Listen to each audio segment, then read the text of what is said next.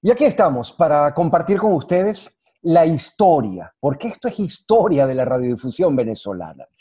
Eh, uno recuerda en 1926 Aire, que era la emisora de la galena, luego en diciembre, del 8 de diciembre de 1930, para luego finalmente arrancar el 11 de diciembre de 1930, llevé Broadcasting Caracas, emisora donde precisamente me tocó trabajar y realizar el programa de los 60 años.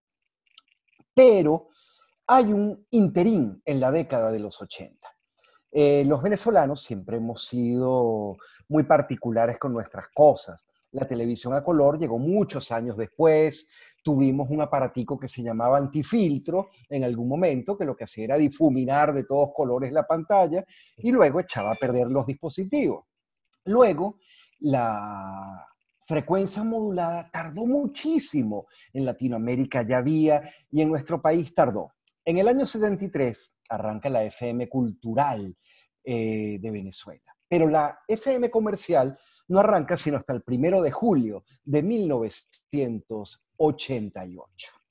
Sin embargo, a principios de la década de los 80, yo en mi casa tenía un radio reproductor de esos tipos Casanova y a veces colocaba la FM cultural. Y unos amigos me habían pasado el dato, que habían unos panfletos de una emisora que se llamaba el pirata, los piratas, el corsario, nadie sabía, porque eran transmisiones eventualmente esporádicas y no se escuchaba en toda la ciudad. Yo estaba en la zona de La Bollera y también en la zona de Lomas del Cluípico. Hasta que un día me topé con la transmisión del Corsario FM. Para mí, eso fue historia.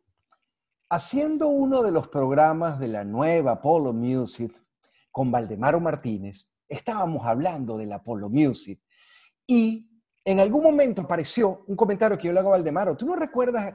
Había una radio clandestina, una radio pirata, que a veces se burlaban de ti, Valdemaro. Y yo le digo, y se quedó, le digo, sí, el Corsario. Y luego me escribieron a través de Instagram parte de esos personajes que fueron apareciendo. Llevo un tiempo tratando de lograr esto, que hoy estamos haciéndolo gracias al tiempo de ellos. Tengo, aparte de esos personajes que hicieron historia, porque esto es historia de la radiodifusión venezolana, porque vamos a hablar de la primera FM pirata que hubo en nuestro país. Y hay muchos cuentos, hay tecnología, hay ocurrencias, hay sobre todo un paso adelante en cómo brincar obstáculos. Gracias a todos los que están en esta transmisión de Zoom. Kiko se está incorporando, Fran, Anabela, Henry, Carolina, Isabel y Alfredo. Gracias por ayudarnos a contar la historia de la radiodifusión venezolana, porque ustedes son parte de esa historia, aunque muy poca gente los conoce o muy poca gente puede recordar esas transmisiones, pero los que estamos sobre los 50 conocimos del Corsario FM. Gracias, ¿cómo están? Bien, bien. Bien, gracias por, este programa. Gracias, gracias por la invitación y gracias por todos los gracias. comentarios tan, tan halagadores. Gracias por invitarnos, Polo. No, por favor, gracias a ustedes además que, que, han preparado una velada muy sabrosa con recursos eh, para echar este cuento. ¿Cómo surge esta idea? Yo hace un instante estábamos conversando antes de iniciar la, la grabación y yo le digo, mira, ¿Cómo arrancaron ustedes con una excitadora de un, kilo, de un kilovatio, con un transmisor de un kilo? Y todos se rieron de mí, todos de una u otra manera tienen eh, conocimientos no solamente técnicos, ultra técnicos. Son una suerte de MacGyvers del siglo XXI y me echaron el cuento. ¿Cómo arranca esto? Ustedes ahora van a echar el cuento. Bueno, déjame arrancar un poco con lo que le estaba contando Pablo hace un ratico. Eh, comenzamos con, con un circuito, éramos desarrolladores de electrónica, aficionados a la electrónica, y Nos, gustaba hacer muchos circuitos y disfrutábamos de eso muchísimo y, nuestro fin de semana era dentro de la tienda de, componentes electrónicos. Eh, Fran y yo éramos los que, digamos, estábamos en, ese, en, esa, en esa parte, digamos, de la estación, la parte técnica. Y, y Fran, pues en una de esas visitas a la tienda electrónica, compró esta revista, que era una revista española eh, en, los años 80 y que traía circuitos adentro para que uno aficionado pudiera ensamblarlos. ¿no? Eh, claro, la revista no traía el circuito realmente, traía los dibujos y artículos sobre el circuito y uno podía por otro lado pedir, los componentes por correo en aquella época. Eh, estamos hablando de una época en la que no había celulares, no había internet, escasamente funcionaba el teléfono. Y bueno, nosotros éramos un grupo, además de que nos gustaba la electrónica, nos gustaba la... éramos radioaficionados. Y habíamos comenzado ya un tiempo antes con Banda Ciudadana y ya, ya te digo, hacíamos Banda Ciudadana y teníamos circuitos electrónicos y una cosa iba con la otra. Nos pusimos a modificar los equipos de Banda Ciudadana para obtener más canales, para hablar en los canales donde no había tanta gente. Y, y bueno, eso, eso nos llevó en nuestra búsqueda de circuitos a, a esta, en esta revista a pedir ese kit que aparece ahí, donde se podía fabricar un codificador de FM, que era simplemente un aparato que agarraba el canal derecho el canal izquierdo que salía de, los reproductores de cassette o de cualquier otro tocadisco, cualquier otro aparato que sacaba canales derecho e izquierdo en estéreo y lo codificaba de forma que por un lado mandaba la suma de los dos canales, por otro lado la resta y lo llevaba a la frecuencia en la que uno quería escucharlo en el radio pero sin potencia. Ya codificado y a la frecuencia necesitamos agregarle un amplificador. Bueno, primero lo probamos, se escuchaba en la radio, pero en lo que lo alejamos un poquito ya no se escuchaba. Por esa época, yo que estaba estudiando electrónica, pues me tocó hacer una tarjetita muy pequeña eh, de unos 5 centímetros por lado, que tenía un transistor y hacía un amplificador de, poco menos de un vatio. Eh, le pegamos ese, amplificador a, esta tarjeta codificadora escogimos una frecuencia, la pusimos en el carro y con un reproductor y nos fuimos con el carro hasta Los Naranjos, en Caracas, que es una zona en una montaña, y llamamos eh, por radio a, los amigos de nosotros para ver si nos podían escuchar en sus casas eh, en, en radio FM, lo cual nos gustó muchísimo porque el alcance era muchísimo gracias a que estábamos arriba en la montaña. Luego de eso, empezar, después entonces, ese, transmisor se juntó con nuestra afición por celebrar todos los fines de semana reuniones y fiestas, eh, donde, bueno, eh, un poco nos divertíamos cada vez y buscamos siempre una excusa para celebrar, como era en aquella época bastante común. Y si no celebramos que íbamos a ir al día siguiente a la playa, celebramos que habíamos regresado o cualquier otra razón era buena. Entonces, bueno, la fiesta, que por lo general eran con música, siempre había un micrófono, alguien que hacía de DJ, se juntó con la estación de radio y se convirtió en la transmisión de la fiesta a través de la radio, lo cual permitía que todos los que veníamos a la fiesta nos guiáramos de cómo iba la cosa o si se necesitaba algo en la fiesta y, y así fuimos digamos, se fue institucionalizando que cada fin de semana hacíamos una fiesta y así a la vez traíamos los equipos de radio, pero las fiestas eran cada vez en casa de alguien diferente. Y por ahí comenzó un poco la historia del, del corsario. Pues. Eh, alguien hacía de locutor, a alguien se le ocurrió una, una idea nueva, pero nos tocó identificar la estación porque era lo normal que pasaba con las estaciones de radio. Y entonces ahí surgimos con que no podíamos decir en dónde estábamos eh, entonces se nos ocurrió inventar una, una, dirección que la verdad no, no existía, pero era confusa, pero era cómica. Y era que la estación estaba, se llamaba El Corsario y está ubicada en Tangañica, Estado Aragua, en lo más profundo del Amazonas. Puras cosas completamente contradictorias, pero sin dañar a nadie. Y esa era la, esa era la política de la, de la radio. ¿okay? ¿Qué día lo usaban ustedes? ¿En qué frecuencia estaban? Frank, Kiko, Henry, Alfredo, Anabela, quien quiera. ¿En qué frecuencia? ¿De qué? ¿En qué frecuencia, de transmisión? 99.9. 99.9, casualmente éxitos, que era lo que yo recordaba, pero quería precisar que es donde actualmente yo estoy trabajando ahorita en Venezuela. es muy eh, cómico porque, o sea, por radio más o menos sabemos el alcance, pero cuando quisimos realmente saber, porque ellos iban, por supuesto, como estudiantes de electrónica metiéndole algunas cositas para ver si lográbamos que la señal llegara un poquito más lejos. Entonces a otro amigo del grupo que no está aquí ahorita, el que le decíamos de apodo Bullwinkle, le dijimos, Bullwinkle, montate en el carro y empieza a rodar hasta el túnel de la planicie y di hasta dónde llega. Entonces, bueno, él se fue, no había celular, cuando regresó nos dijo, no lo van a creer, estamos llegando hasta el túnel de la planicie. Le dijimos, ok, ahora rueda para el otro lado. Entonces arrancó para Petare, para el otro extremo de la ciudad, y que dinos hasta dónde llega la señal.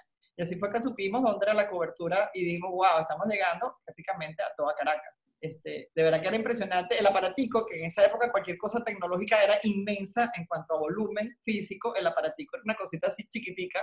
Y equipos de todas las casas, o sea, las cornetas del papá de no sé quién, un reel de música del papá de no sé quién, este, un amplificador de la casa de no sé quién. O sea, el día que nos, que nos metimos en problemas y nos querían eh, decomisar los equipos, decíamos, no, eso no lo pueden decomizar, o sea, esos son de los papás, alguien nos va a matar si esos equipos no regresan a sus respectivas casas.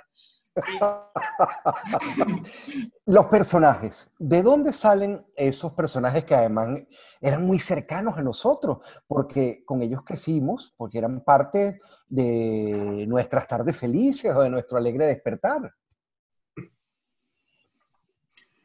Realmente, o sea, como decía Henry, eh, nada, nada se planificó, no habían guiones.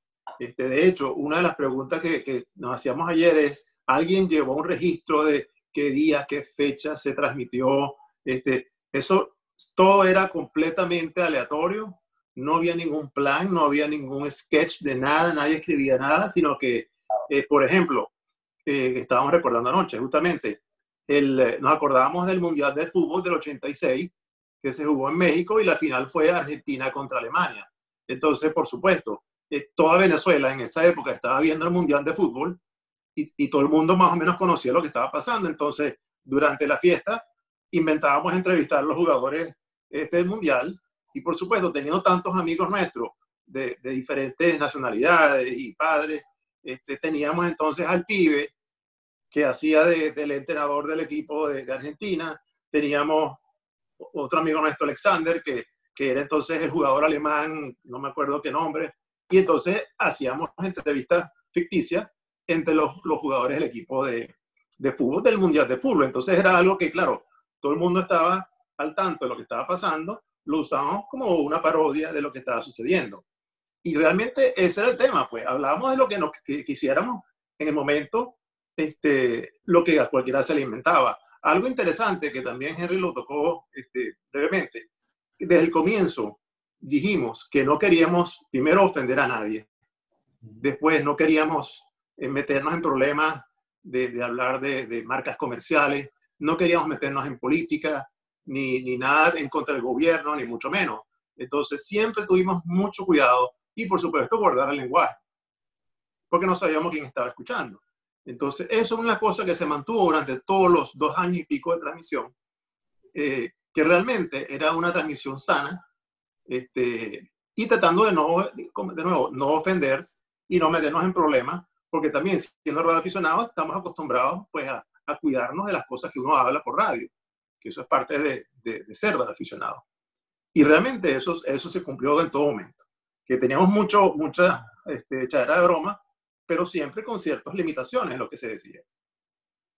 No, un detalle que, quisiera agregar ahí a lo que comentó Frank, era improvisado, pero había una atención al detalle. Ese, ese ejemplo que él acaba de dar de los jugadores de fútbol el pibe era realmente argentino, era un amigo de nosotros argentino, y él podía hacer su, papel con su buen acento argentino. Alexander es de origen alemán, y o sea, ¿qué más quieres? Tenías un verdadero argentino un verdadero alemán ahí en el sketch. ¿Qué más? Eh, y, y así era todo, era muy improvisado, nada se planeaba, pero realmente sí tenía ese nivel de detalle. Y por eso era bueno, realmente por eso era bueno. No, lo, lo, lo, insólito era que en esa época, ¿cómo convocábamos? Un, programa que no, no, tiene horario ni fecha en el calendario. Entonces decíamos, bueno, este fin de semana vamos a transmitir el viernes, vamos a hacerlo a las 10 de la noche. Entonces lo que hacíamos es que cada uno estaba en una universidad, yo estudiaba por ejemplo en la metropolitana, entonces yo publicaba, no solamente ponía Corsario viernes, ya todo el mundo sabía quién era Corsario, yo no tenía que explicar más nada, porque además estábamos ilegales y no había mucha explicación que dar. Yo solo ponía en, en, la, en, la, en, la, cartelera del cafetín de la metropolitana, Corsario viernes, y todo el mundo empezaba, mira, viste, Corsario el viernes, no, a las 11. Y entonces otro amigo nosotros publicaba en la UCAP, el otro publicaba en la Simón Bolívar, y así era como anunciábamos cuál era la próxima sesión. José Luis, arrancaba el nuevo feroz, ¿no? Me parece que arrancaba José Luis. Los locutores, más que nada. Mira, no era, no era, no estaba planeado nada realmente. Eh, primero armábamos los equipos. Se comenzaba la fiesta en la casa que fuera y, y, se armaban los equipos. Y cuando ya empezábamos a poner música y a ponernos alegres, pues alguien agarraba el micrófono y empezaba a hablar, ¿no? Y, eh, era más o menos así, ¿no? No era nada, no había mucha planificación. No había formalidad de ningún tipo. No, no había No, formalidad. perdóname. Además que no había formalidad, no había que decir, no había un esquema de que de quién iba a hablar primero y qué es lo que se iba a decir, sino que se arrancaba con música, este, en, en ocasiones se empezaba con el himno nacional y después terminábamos con otra, con, con otra canción que no era el himno, pero de todas maneras este, se, se- no había un libreto que seguir, es decir, el, el que, el que estaba al- al- en el momento era el que hablaba este, y hacía la presentación de la, de la emisora. Y re- Y recuérdate que eso primero, primero era una rumba que armábamos nosotros, digamos, la, la emisora era algo de- a un lado, digamos, eh, que, que- que ayudaba, y ayudaba a animar, pero, pero la fiesta no iba siempre la misma gente, eh, siempre iba gente diferente, había alguien que estaba, que era locutor y agarraba el micrófono, pero quizás en otra fiesta no estaba, ¿no? Bueno, yo me acuerdo en una, en una oportunidad en, en tu casa, este, no me acuerdo quién era el locutor ese día, dijeron que, que había que pasar una novela. Entonces, Ah, bueno. estaba estaba Era una muchacha que le decían Thunder Lips. Este, entonces, el libreto, o sea, creado en el instante fue, bueno, queremos a dos conserjes que pasan coleto en el edificio de solteros. Entonces, era, éramos Thunder Lips y yo, que éramos, eh, nos entrevistaban, entonces, "Ah, yo paso coleto de edificio solteiro, yo paso coleto, me pongo blue jean, abro la puerta, toco la puerta, eu passo, eu passo por leito, pero a muchacha não me para, não me, não me oye, não me escute. Tú sabes cómo pasa. Y bueno, y, y nos divertíamos, ¿verdad? Mira, básicamente había como dos grupos. Éramos como los técnicos que eran Fernando y, y después habían los locutores y luego habían las otras personas que no eran locutoras pero que participaban. pues. Fernando. Claro, Fernando. Sí, era Fernando era locutor, técnico y era locutor. sí. O sea, eran Fernando, José Luis y Alfredo. Como lo- los principales locutores, pero Ajá. había mucha gente que también participaba. Una, cosa, una cosita que, que Kiko dijo de- en la cuestión de que todo, sí, que empezamos con el himno nacional. Sí, muchas veces empezamos, yo creo que sí, es verdad, siempre empezábamos con el himno nacional. Siempre empezamos con una nacional, tratamos de mantener esa formalidad. No, pero lo importante y que quede para el récord, el- terminábamos con Stairway to Heaven, siempre. Eso es importante. Esa era la canción de cierre de todas las transmisiones, siempre. ¿Cuándo se enteran ustedes que los empiezan a buscar, que los empiezan a tratar de ubicar? Porque además, ahorita, ojo, yo los escuchaba siendo un chamo de bachillerato, con muy pocas ideas técnicas, pero poquísimas. Y bueno, por eso te digo, yo me imaginaba el supertransmisor, pero sí supe que empezó una cacería, porque vamos a, a poner en contexto a, a la gente que nos está escuchando, a la gente que nos está viendo en este momento. Había un reglamento de, radio, de radiocomunicaciones, había que tener, eh, había que optar para tener una concesión y tener un permiso para realizar transmisiones. Eh, y ustedes primero se las ingeniaron y ustedes lo hacían para divertirse, como, como, como estaba diciendo Henry, acotando precisamente. Era divertimento, pero empezaron a buscarlos, empezaron a tratar de ubicar dónde estaban. ¿Cuándo se enteran ustedes de eso? Mira, par- parte de lo que sucedía era que no había, había un reglamento de AM, pero de FM todavía no había nada.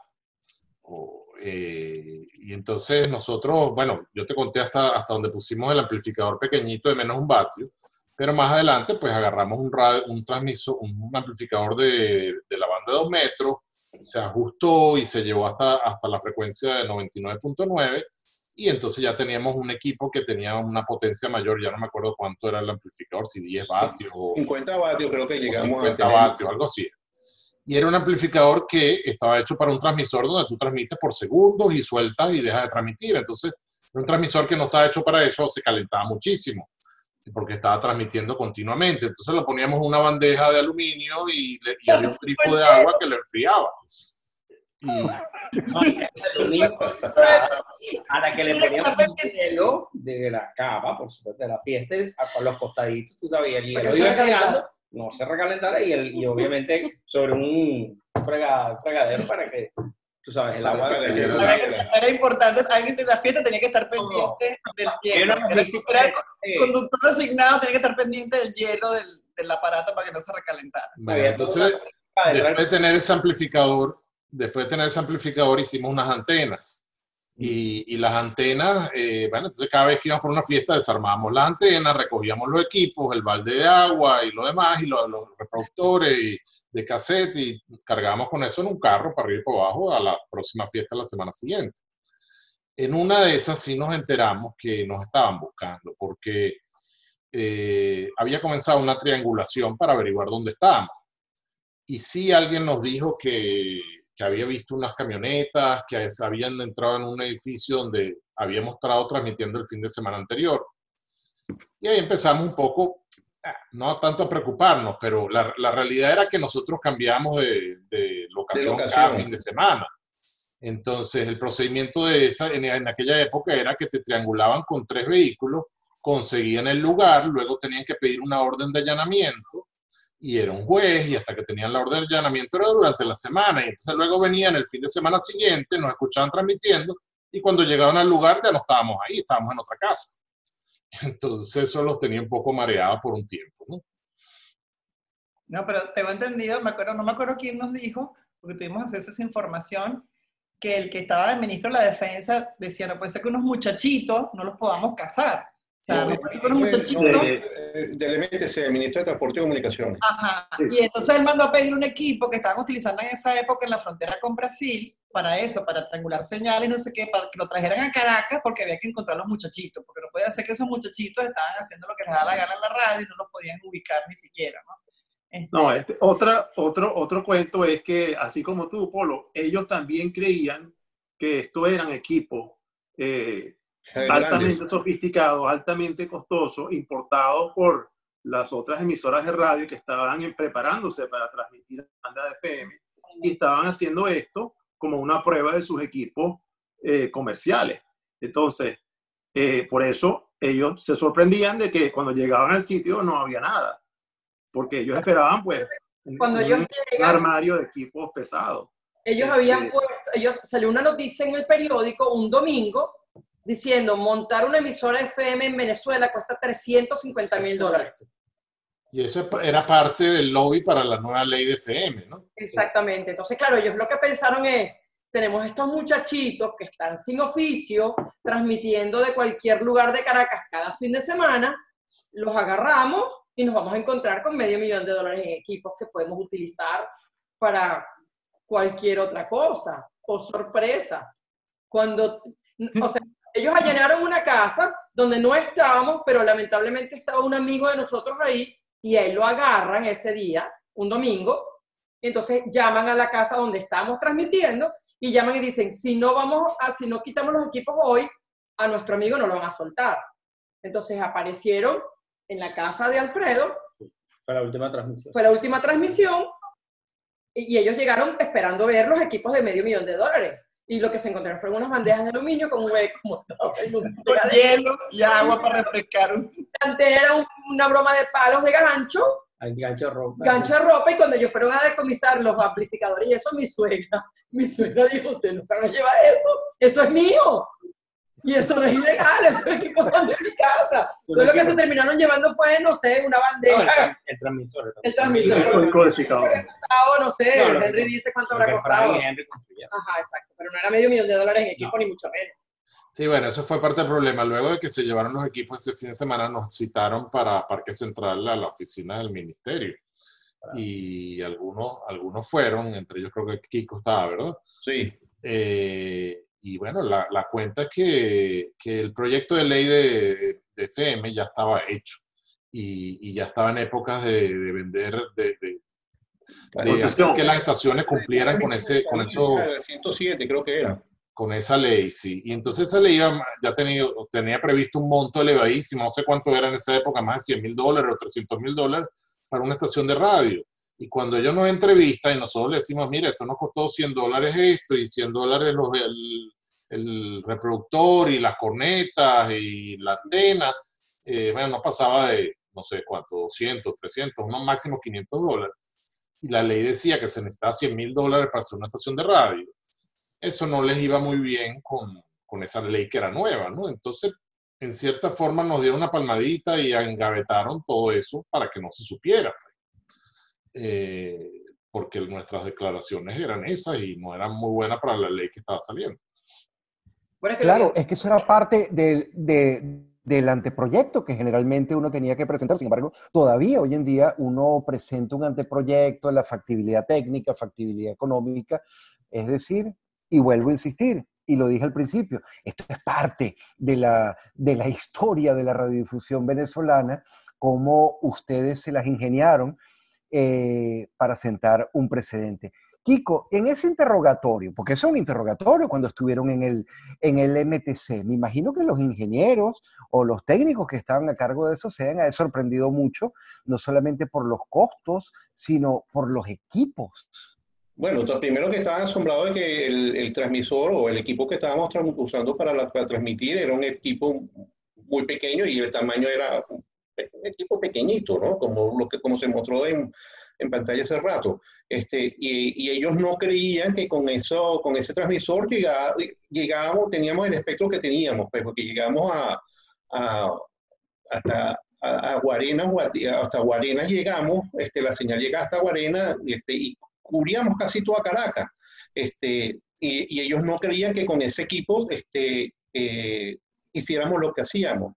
Además de ello, cuando nos agarran, bueno, cuando ya nos hacemos presentes ya en el ministerio, este, ellos tenían un, una hemeroteca prácticamente de, de, muchos, de muchos audios de, de, la, de todas las transmisiones que nosotros, que nosotros hacíamos, ¿no? Porque de, de hecho hubo, hubieron preguntas de que quién era el gran gurú, que, que, de qué se trataba eso. El gurú era un amigo de nosotros que hacía, que, hacía rallies. Y, es, y una, unas semanas antes habíamos hecho un rally es donde Ñaño este, era el que hacía todo el rally y, y un rally fue muy famoso porque este, era, era a, nivel, a nivel de Caracas y participaba muchísima gente. Entonces eh, eh le explicábamos que eh, no era, sino que estábamos haciendo un rally y, eso y el gran gurú era el que, el que había hecho el rally. Este, el ministro en ese entonces, si mal no recuerdo, era este, Guarecuco, este, que, que estaba todo, este, sí, primero que estaba todo molesto porque él, yo eso sí me acuerdo porque él, le había, nos lo comentaron ahí, le habían quitado las vacaciones, los técnicos nos lo habían comentado ahí, le habían quitado las vacaciones por seis meses este, hasta que nos consiguieran, ¿no? Ellos nunca nos consiguieron, sino hasta ese último momento que, que llegaron a la casa de Alexander, o a la mamá de Alexander, y nos, y, y no, no, estábamos, pero estaba la mamá, y, y, a través de la mamá fue que, que, que, que pasó todo, lo, todo lo, que, lo que contaron los, los otros compañeros, pues, que pasó todo esto. Pero este, básicamente fue eso, pues, ellos no creían que cuando vieran el material, que se quedaron con ellos, este, hacíamos esa transmisión, ¿no? Aunque tenían fotos, tenían fotos de, de todos los equipos de música y toda esa serie de cosas, este, pero los equipos de música, como dijo María Carolina y, y como dijo Anabela, eran de, de, todas las casas, no era, no era de, un solo, de una sola persona. No, eran de los papás, que era peor, eran de los sí. papás dueños de la casa. O sea, ahí vamos a tener un problema. Entonces decíamos, se puede llevar todo menos la corneta del papá de no sé quién, menos el reel del papá de no sé quién. O sea, ahí va toda la sangre. Eso sí se van a poner furiosos. Mira, Kiko, eh, cuéntales de, de, cuando le presentaron las evidencias de, de todos la, los males que, que, se hicieron a través de la radio, de, de las groserías, de las acciones comerciales, de los comentarios políticos. No, bueno, sí, ellos nos, ellos nos, presentaron que, primero que nos preguntaban quién, es, quién nos pagaba la publicidad. Entonces nosotros decíamos que no, nadie nos pagaba publicidad, pues nosotros no teníamos publicidad. Hacíamos, hacíamos publicidad de, algún tipo de vida, algún tipo de cosas, pero nada alusivas comerciales, pues. Este, eh, eh, no tocábamos temas políticos, aunque ellos interpretaban que estábamos tocando temas políticos, en ningún momento tocamos temas políticos, este, como, para regañarnos fuertemente, ¿no? Este, para, para, para, para, ver qué es lo que estábamos haciendo y cuál era el trasfondo de todo lo que se estaba haciendo.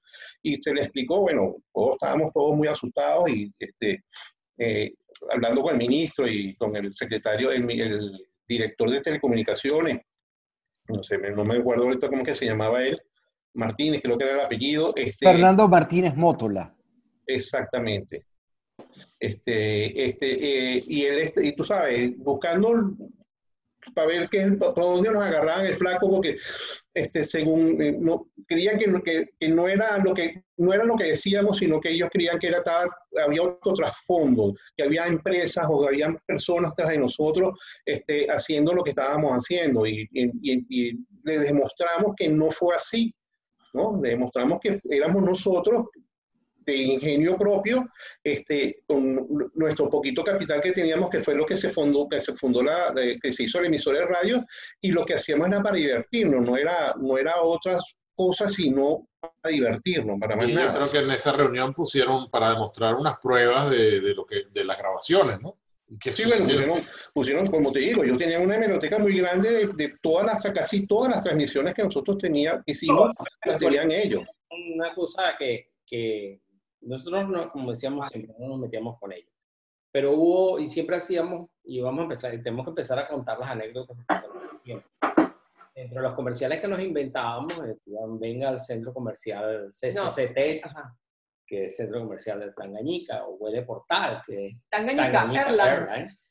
Pero también de repente se nos ocurrió hacer comentarios como que, bueno, tal o cual cosa es cortesía del MTC. Ministerio Tangañiquense. Ministerio Tecnológico de Comunicaciones. Cuando ya tú haces alusión al MTC, pues eso fue lo que lo irritó. Esa fue la, el detonante. Sí, bueno, y, y, y, las propagandas era porque todas las emisoras de radio hacían propaganda. Entonces, era parte de lo que había que hacer en una emisora de radio. Y, por ejemplo, el, había, como estaba en Tangañica, entonces la, teníamos la Tangacola, que era el equivalente a la Coca-Cola, y la Colañica, que era el equivalente a la Frescolita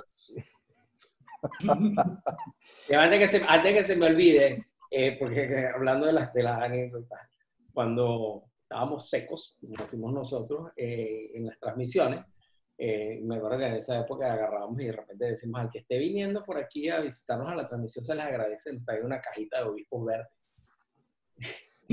obispos verdes a, a Cardenal, cerveza Cardenal. Para los que no, no, no la conozcan. Y Juan Caminante.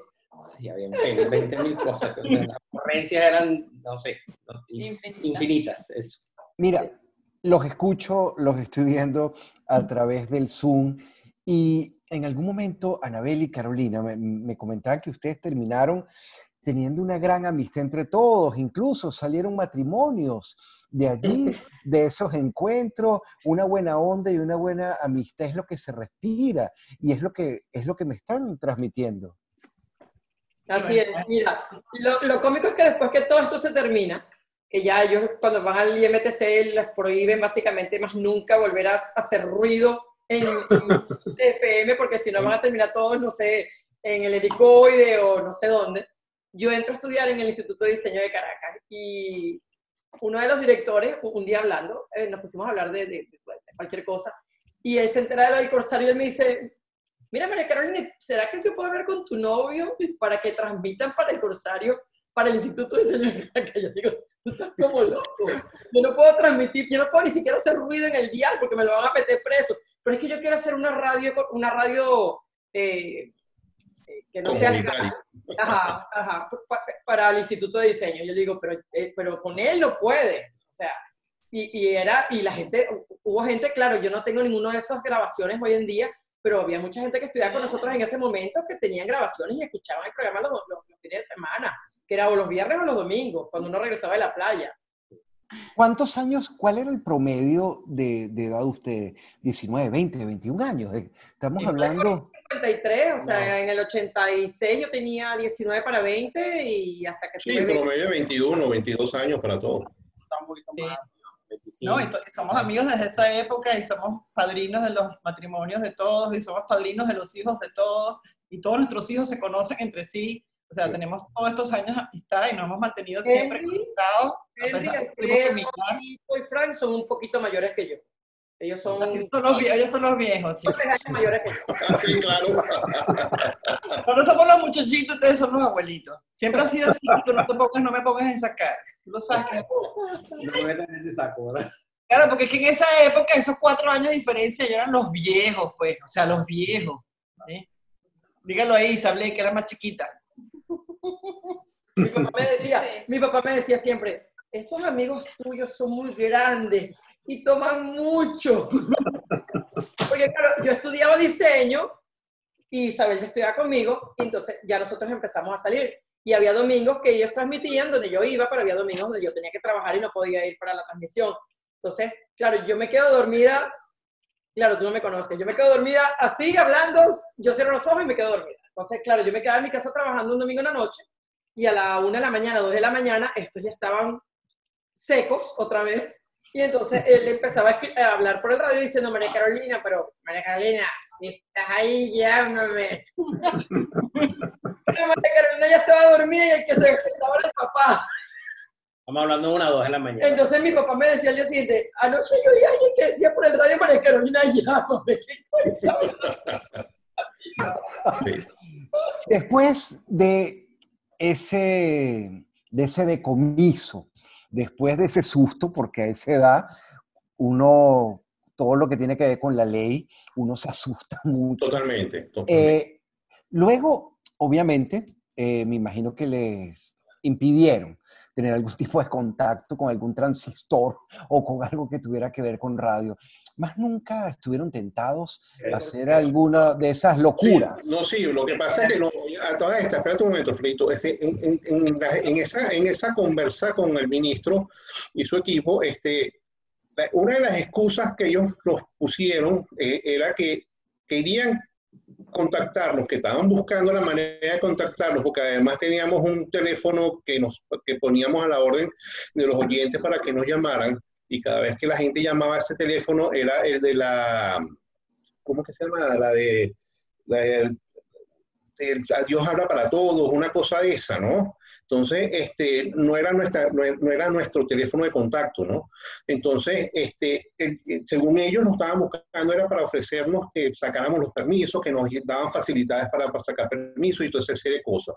Aunque me dijeron que no, después nos dijeron que no, que no nos metiéramos porque el capital era muy grande, nosotros dijimos que no. Este, bueno, tra- tratamos de incursionar en otras cosas, pero no, no, no las llegamos a realizar, ¿no? No, pero una, una cosita que les iba a comentar y Frank eh, lo puede decir en la revista. en Bueno, la parte así, yo le iba a comentar también, la parte de atrás de la revista parecía que en proyecto de televisión. Este, y el tipo, el ministro nos dijo, mira, ni se les ocurra. ocurra. Cuando íbamos saliendo del ministerio, Canelo dice, es que si se oye una mosca en ese espectro radio, esa radiofrecuencia, mira. Miren, vamos a llegar en este episodio hasta hoy, hasta este momento. Llegó José Luis. Él viene en el próximo episodio porque esta historia, desde Tangañica, continúa, echando el cuento del Corsario FM, la primera FM pirata de Venezuela. Esto es parte de la historia de la radiodifusión. Hasta el próximo episodio.